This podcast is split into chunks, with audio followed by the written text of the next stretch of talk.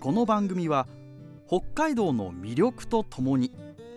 変わりゆく今の北海道懐かしい昔の北海道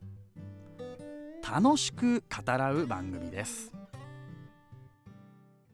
北海道民今昔こんにちは HBC アナウンサーの堀内大輝です北海道民今昔北海道の懐かしい話から今の最新の話までパートナーの方をお迎えして楽しくワイワイガヤガヤ賑やかにお話をしていく番組ですお付き合いください早速今日のパートナーの方ご紹介しましょう後藤智子さんですこんにちはこんにちは、後よろ藤しくお智子願でいす。しまよすろしくお願いします。後藤さん出身が北海道の十勝の帯広はい、で長く帯広でラジオ局でパーソナリティとしてご活躍をされていまして今も札幌でラジオのパーソナリティをやりつつ、はい、ご実家の旅館のお仕事もやっているという、まあ、二刀流そうなんです。二拠点生活で帯広十勝と札幌を行ったり来たりしているというそうなんですち。ょっとこう面白い、え ー暮らしをされている後藤さんです。よろしくお願いよしろます。しくお願いします。後藤さん今51歳でいらっしゃるということで。そう HBC さんで言うと、うん私の大好きな小橋明ちゃんと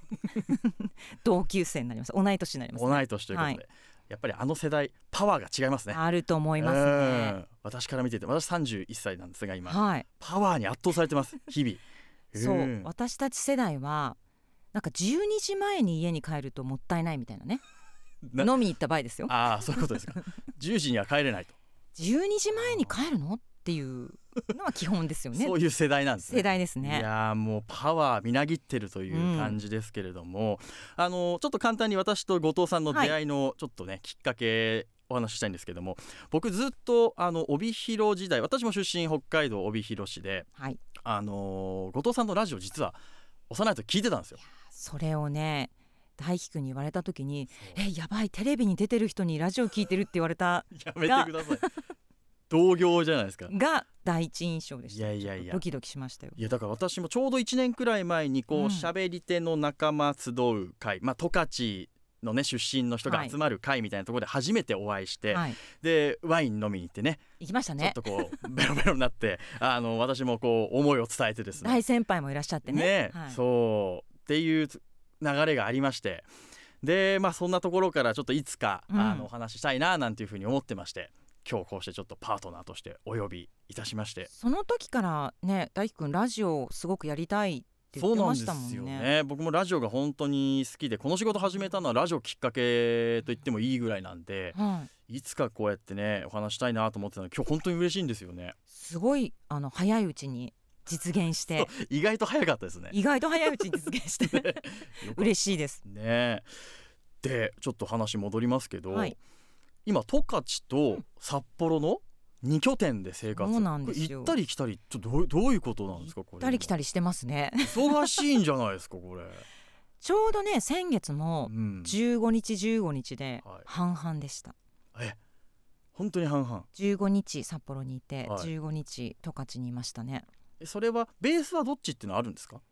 最初はうん札幌の方がちょっと多かったんですけど、はい今本当に半分半分で、でで職種も変な話違うのでねはいはい札幌にいるとこうしてラジオでお話しさせていただいたりとか、うん司会したりとか、うんそういう仕事が多いんですけど、はい帯広ってか十勝に帰ると私の実家は士幌町というちょっと帯広からもうちょっとですねそう北東の方にぐぐぐっと行った、北海道のこう中心部に向かって真ん中に向かって上がっていく感じですねイメージ的に そうなんですよはいでその士幌では実家の旅館のお仕事をしてるんで、うん業種もそもそも違うじゃないですか。全然まあ本当に違いますよねね、なんでこう頭の中のスイッチを切り替えるのが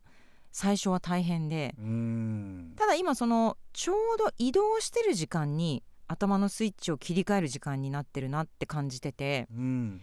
冬はね私ほとんどバスで移動してるんですよ実は。あそうですかでこれはあの二拠点生活のプロフェッショナルみたいな方が実は探すと結構いらっしゃってグーグル検索すると出てくるんですかいや皆さん結構「えー、札幌と帯広行ったり来たりしてね大変じゃない?」って言ってもらうんですけどいやでも私ごときがっていうぐらいもっと東京とかも含めて行き来してる方周りにたくさんいらっしゃって。うんで聞いたら自分で運転しちゃうと運転に時間取られちゃうかあらーできるだけ公共交通機関を使ってその間にこうインプットしたり頭を整理する時間にするといいよってアドバイスをもらってへーで冬道運転するのもあんまり得意ではないので、はいい、やだったらもう私冬はバスにお任せしましょうとう。んうんでバスに乗ってその2時間半なり3時間なりの間に次の仕事に向かって頭を切り替えていく時間に今は使ってるって感じです。はあじゃあその移動の仕方も含めてちょっとコツがいるというかそうですね大変ですねでも、だからね10月ぐらいの時は自分で車で運転してたんですよはいもうただただハーハー言いなが らいやだって札幌とね帯広簡単に言いますけど距離ね200キロですよ直線距離であれよく地図ずらして当てはめたら東京名古屋間っていうじゃないですかそうありえないんですからそそれれねをね私たち今まあ冬場はバスって話ありましたけど、夏場だったらね平気で車で運転もする距離ですし しますよね、高速道路ありますけど、うん、乗らない人だって結構いますからね私はねもう道東道様々ですよあ高速道路でもう一本ですそれ一本です、日照峠じゃなくてもう道東道一本ですもうネクスコさんありがとうございます それがなければ行き来できないっていうぐらいですけどねいやだから本当にその移動感距離感っていうのは半端じゃないなと思いません改めてそのそうやって頻繁に移動してると道のりで200キロですよで車でだいたい夏場だとそうですね高速使って3時間そうですね3時間ぐらいで弱すとねかそれぐらいかなうんですけどこれ高速使わなかったらね峠使ったら4時間近くかかるわけです私子供の時はだからそうでしたよ4時間ちょっととかですよねねぐるしかもぐるぐるぐるぐるそうそうそうしながらねもう結構ね上り下り急ちでょっと酔っちゃうなみたいな感酔っじちゃう酔っちゃう僕昔よくあのゲゲロって言いそうだけどあのは吐いてましたよもうあいや私も なんかちょっといやうそううってなりながら結構しかもね北海道の人運転荒いからさ、そうだからねえちょっとフラフラしながら私そうもで行すきよ来してた記憶ありますけどありねますでも本当に綺麗にね道路もこう整備され峠も綺麗になったって言いますよね昔よりねに比べたら全然ですよね昔じいちゃんの時代とか砂利だったっていうからそうそうそう昔砂利だったって考えられませんよ砂利であの峠越えるんですよ砂利を 舗装されてないんだからしかも車も今みたいに多分クッション良くないしねだからすごいなと思ってものすごい内臓にバイブレーションを感じて移動してるってことで すよ祖父がトラック運転手だったあんですよそうなんだだからよく帯広と札幌の間へをーその昔その砂利道時代にうん日照 峠あの日照って日高と十勝を結ぶから日照峠って言うんですけどね、ひあの太陽の太陽じゃないわ、えー日曜日の日に、はいえー勝利の勝つね勝で日照峠って言うんですけどつそこをねずっとこう行き来して夏も冬もって言ってて冬場なんてねいやーツルツルで怖いね今思ったら怖いねえ今でも僕車を3年前に購入して、はいおあの峠実際運転してみたんですよねおう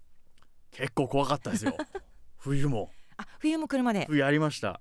なぜなら一人であの帯広に帰省するときに、はいはいまああのー高速代ちょっともったいないなと思って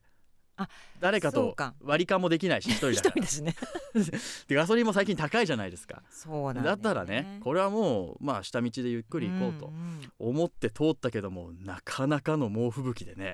あー初挑戦でしたけやだどよ結構なチャレンジングな企画でした泣いちけゃうねそど、れはね、一人で「わー」とかね「うおー」とか言いながらねやりましたけ どでもその移動感の話で言うとね、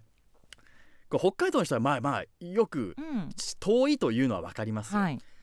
本州東京に住んでる方これ聞いてる方ぜひちょっとね覚えておいてほしいんですけどはい札幌と帯広はまあ遠いぞと。そうですね札幌と函館なんてもっと遠いぞというお話ですよこれ意外とあの旅行プラン組んでね、うんいらっしゃる方がラベンダー見て、うんイカ食べに行って、平野行って函館行っていけないいけないっていそうだね一日じゃ行けねえぞというただ多いんですよねやっぱりねそういう方詰め込もうとしちゃってそれはしでもしょうがないかなとは思いますよねその距離感っていうかやっぱり実際住んでないから地図上で見るとなんかこう近いように見えるじゃないですかしかもせっかく北海道まで来たんだったうらん全部味わいたいっていう気持ちもわかるしね、だし一つの都道府県の中でって考えたうらん別に普通なことですよねそれただはちょっと時間的にねそれはそうなのよ難しいですよねそうなのだから東京の人と喋っててうん札幌から、あの厚岸ちょっと厚岸行ってくださいみたいなね牡蠣食べてこようかなみ厚たい岸行ってくださいって言われて「いや行きますよ」って言うのはいいんだけど「いや6時間かかるんですよ車で」って言ったらびっくりするんですよやっぱりな。6時間みたいな6時間みたいな6時間ですかみたいな 私あの朝のテレビの「はいはザいタイムっていう番組の列島中継を担当してて厚岸の会があってねうん東京のディレクターの人と話したらそんな風に言ってて、でちょっとその後にね次知床行ってくださいって言われていや7時間かかりますけどみたいなだから東京行く方が近いですもんね東京行こうが近いですよ、言っちゃうとね新千歳まで1時間 そうえく、えー飛行機乗って1時間1半時間だからだかもう3時間で着くんですかららそれで言うとだから札幌帯広間とあんまり変わんないですもんそねうですよ 東京はねそうなんですこっちとら陸路で6時間7時間の世界をそうですよねやっておりますんであと交通手段で行くとバスねあバスね先ほども出すました連絡バス、はいあの都市間バスがあってそれでも大体3時間半とかそうですねですかね夏場で冬でねもねはい冬でも,、うん冬で4時間とかあんまり変わんないですかねそう時です間はねね3時間ちょっととか、ううんんバスはずっと w i f i がつながる、そうあのこれねちょっと山の中入るとあれですけど、 JR うはんあるじゃないですかあのあのトンネルがあるからねみんながこれ面白いんですけどみんなパソコン開いて仕事してますよね、ビジネスマンって、はいはいある一定の場所入ったら「はい」って全員がパタンパタンパタンって閉じてみんなこうやって寝出す 40分間ぐらいがあるんで多分あれでしょトマムシムカップでしょ、すそこをまた開けた時に、うんもう着信とかいっぱい入ってるともうサラリーマンとしてはねゲゲゲゲみたいな時間が来るわけですよ。だからそれを思うと早いのは JR 早いうんし、早いですね3時間ぐらいで、ね、そうあと逆にもうシャットダウンしたい、うん、だからもういいですともうそういう SNS とか連絡とはいはかい結はい構ですっていう時間が欲しい場合は、逆に JR いいかもし JR 乗ってたんでって言えばねれない、うん、あすいません通用 JR しだまっすかたらんでねっていう、うん、電波なかったんでっしょうて言えがないばですよねっていう30分ぐらいを得られるだから本当冬場なんてねこれから今もう真冬になりますけど、はい移動一つとっても我々にとっては重労働ですよねこれはねだから十勝の中でも、うん十勝も広いじゃないですか、はいで私の実家のある士幌町と帯広ってキロでいうと30キロあるんですよあそんなにありますか距離でいうとね、はいはいはいで札幌で30キロ移動するっていううんとやっぱ混んでるんで、うんおそらく1時間まあ、かかるでしちょょっうとぐらいねかかると思うんですよね、うんただあの帯広から士幌までって、うん私免許取った頃ってねマニュアルの車がまだまだたくさんあったんですけど、一回5速に入れますうんほぼノーチェンジです 信号ないからでもディレクターは笑ってますけどね僕オートマチでですよッねク世代なもんでです、ね、オートマティック世代オでーすよトマテねィック It's オートマティックですよもうあのほぼそうノーチェンジなんですよあのクラッチ踏むチャンスない3割練習にならないんじゃない音更町車で免許取り立てだとそう大丈夫まですすか本当にあのよく帯広市幌間を行き来してる時だったら、まあこれ例えですよ目つぶっててもいけ るんじゃ、まあ、あー次そろそろ右カーブからの左カーブからの木3本あってなんとかさんっていう畑があって のノーチェンジで帯広つくみたいなぐらっていいうぐらいねぐらい本当に地まっ平す線ぐまっすぐ、十勝はそうですよねまあ北海道そうだけどうん、十勝特にそうですよねだから士幌とか上士幌とかあっちの方に向かっていく道はみんなが思い描いてるザ十勝じゃないですうんか、走ってて楽しいっていうかその気持ちがいいですよねね暴風林がバーッとあってそうそうで普通に本当に太陽がこう落ちてくところが見える、うんうんでもそれ普通に見てたからなんかたまにね遠方から来た方を案内すると「うんうんああ太陽沈んでんの見えるあ普通じゃないんだ」みたいなあーそういうのも十勝に来ると車で来ると味わえていいかもしれないですね、ねだから今2拠点になってうん改めてその「あそっか太陽沈んでく様子」とか「星がめちゃくちゃ見える」とか「あこんなに美しい世界だったんだな」ってちょっと半分半分になって改めて今あー地元の良さというかそのうん十勝の持ってた魅力うんに気づくみたいな大輝くんないですかなんかそういうなんか十勝になんか寒さ恋しいとか確かにね寒さは恋し いマイナス20度のあの朝学校行く時の、うんあの気管ヒリヒリみ たいな、ね、鼻ツンツンみたいなそうそうそうそうそうあの感じは札幌ではさすがにないですからね やっぱりあったかいですよね札幌ね、うん、いやあったかいっていうとあの語弊がありますいけやどもあったかいって怒られちゃうかもしれないけあどあったかいですね十勝のあの本当にそううん朝鼻痛いとか気管痛いそうですよはないですもんないねないない札幌鼻の中なんかカピカピになんですからよくわかんないけど息吸うとなんかが凍るんですよなんかが凍ってますよそうなのねだから最近ぼね後藤さんはよく帰ってらっしゃるけそど、うですね僕は、まあ、帰省のタイミングでうんうん年に1回2回あと出張でそっかちょっと1回帰るかなぐそらいのぐらいなんだうん、年に3回とか。えちょっと十勝足りなくないですかおっとそうきたか 僕ね一応曲がりなりにも十勝観光大使やってるんですいやです よねそれはちょっと観光大使としてはまずいなちょっと足りなくないですかこの間更新したばっかりなんだけどあそれちょっと足りないと思うな剥奪の危機、希望としてうは、んまあい月1はちょっと忙しいからうね、ん大変だから2ヶ月に1回ぐらい本当は行きたいんですよねそれぐらい来ねてほしいですよねだから絶対行ったらうん出張で行っても、はいはいあの遊んでるかのごとくうんいろいろ食います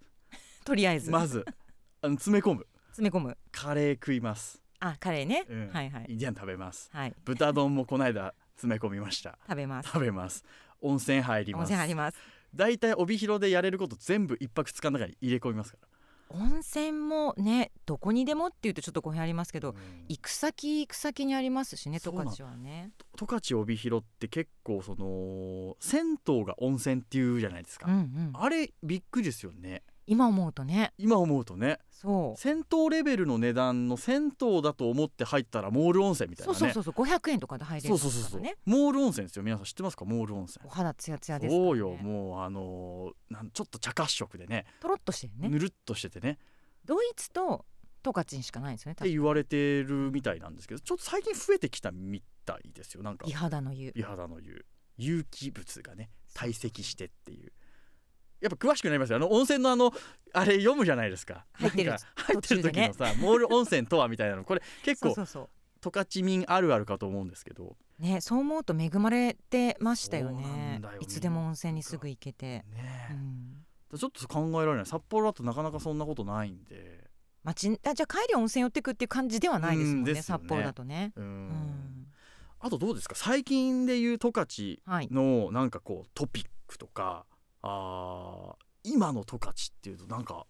ありました最近こう帰ってみて私最近はあのお仕事でもお邪魔させていただくんですけど町単位でのお祭りがめちゃめちゃグレードアップしてる町単位例えば昔で言うと町の祭りってもう収穫祭はいはいはがほぼメインじゃないですかなんかうん秋の芋取れたよコはメい取れたよとか、い。もう十勝各地域でね。ね秋から帯広の周辺でもやります。でそれが